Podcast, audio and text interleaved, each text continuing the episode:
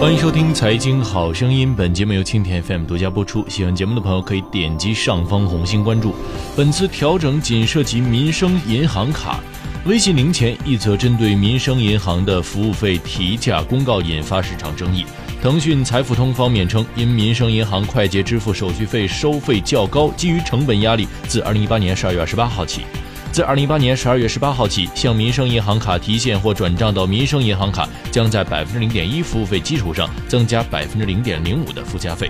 民生银行迅速反击回应称，自与财付通合作快捷支付业务以来，未向该机构及客户收取任何提现或者转账手续费。微信对民生银行卡客户收费规则的调整是财付通单方面商业行为，与我行无关。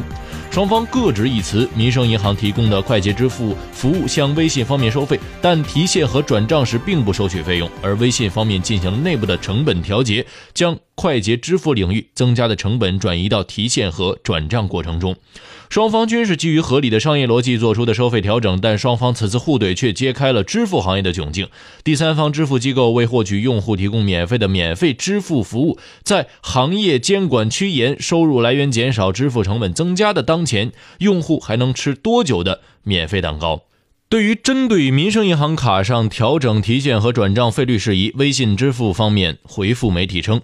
对于微信支付绑定民生银行卡的用户，每次使用一次快捷支付消费，民生银行都会向微信支付收取手续费，且手续费相对其他银行较高。由于成本压力，这将提升从微信零钱提现或转账到民生银行卡的服务费。为了节约提现成本，用户可以选择绑定其他银行卡并提现。民生银行此前在声明中表示，按照监管要求，民生银行与第三方支付机构合作的快捷支付业务，今年已接入网联断直联。无论合作方收费规则如何改变，该行从未做过价格调整，而且早前的定价符合行业标准。支付行业资深人士介绍，微信支付体系内的资金均来自银行系统，用户绑卡、充值、发红包、消费都会有手续费产生。微信支付先进行垫付，用户通过微信绑定的银行卡在商户处消费时，银行向微信收取不到百分之零点二的手续费，微信向商户收取百分之零点六左右的收费单服务。在更为普遍的发红包场景中，用户 A 向用户 B 发红包的时候，通过绑卡扣款，银行会向微信收取不到百分之零点二的手续费，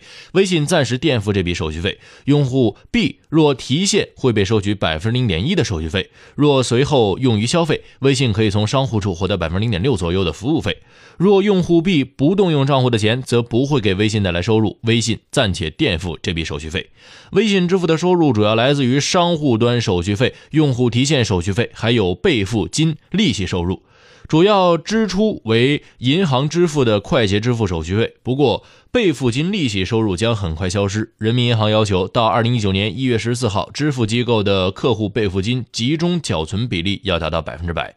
业界此前估算。大型支付机构损失的备付金利息收入将高达百亿元。商业银行人士指出，快捷支付是支付机构基于交易场景发起的对银行账户的扣款，属于银行为支付机构提供的服务。银行对快捷支付普遍收费，行业费率普遍在百分之零点一到百分之零点二左右。但各行之间也有不同。微信提现或者转账是客户发起对自己资金的使用，银行免收手续费。互联网金融的繁荣，快捷支付是基础。银行提供的快捷支付不仅仅是通道，更重要的是代替支付机构完成柜面认证，这是最耗成本、高技术门槛的工作。上述银行人士指出。民生银行半年报显示，其个人电子银行客户达到了四千两百八十三点七五万户，在股份行中位居第二。支付行业与银行人士均表示，尽管民生银行绑卡用户规模未知，但微信支付因为百分之零点零五的手续费不惜公开矛盾，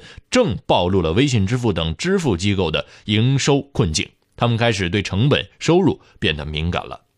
用户增加，交易增加，给微信带来了除了收入，更有急速上涨的成本。腾讯董事会主席兼首席执行官马化腾在二零一六年三月两会期间曾介绍，微信转账带给微信的成本压力大，平均一个月高达三个亿，而且这个成本在急速增加，无法承受。腾讯控股二零一八年半年报显示，六月末支付业务活跃账户已逾八亿，日均成交量同比上升逾百分之四十，线下商业支付笔数保持快速增长，同比增长百分之两百八，商业支付笔数占总交易笔数的比例首次过半。三季度显示，主要受支付相关服务及云服务贡献增加推动，其他业务三季度收入同比增长百分之九十九，至两百零二点九九亿元。在腾讯整体营收中占比进一步扩大至百分之二十五。第三季度其他收入成本是一百五十六点七八亿元，支付相关服务成本占比较高。有大型支付机构人士表示，我们很不愿意向用户收费，大多数支付机构用户对价格都比较敏感，所以我们主要通过内部的营收调节去补贴用户。在微信支付宣布向用户提现收费之后，二零一六年九月，支付宝也宣布对个人用户超出免费额度提现收取百分之零点一的服务费，原因也是综合经营成本上升较快。那为了留住并提升用户活跃度，支付机构对用户的补贴费用动辄上十亿元。财报显示，蚂蚁金服在二零一八年三季度亏损三点五二亿美元，其还公布支付宝国内年度活跃用户超过七亿。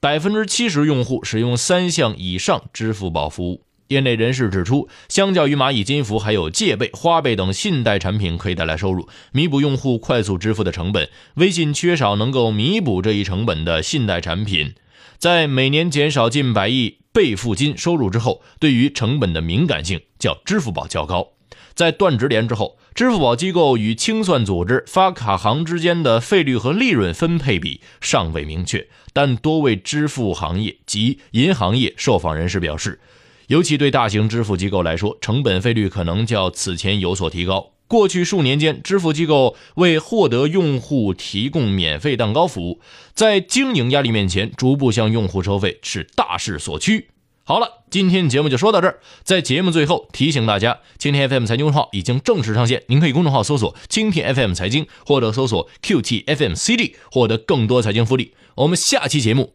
再见。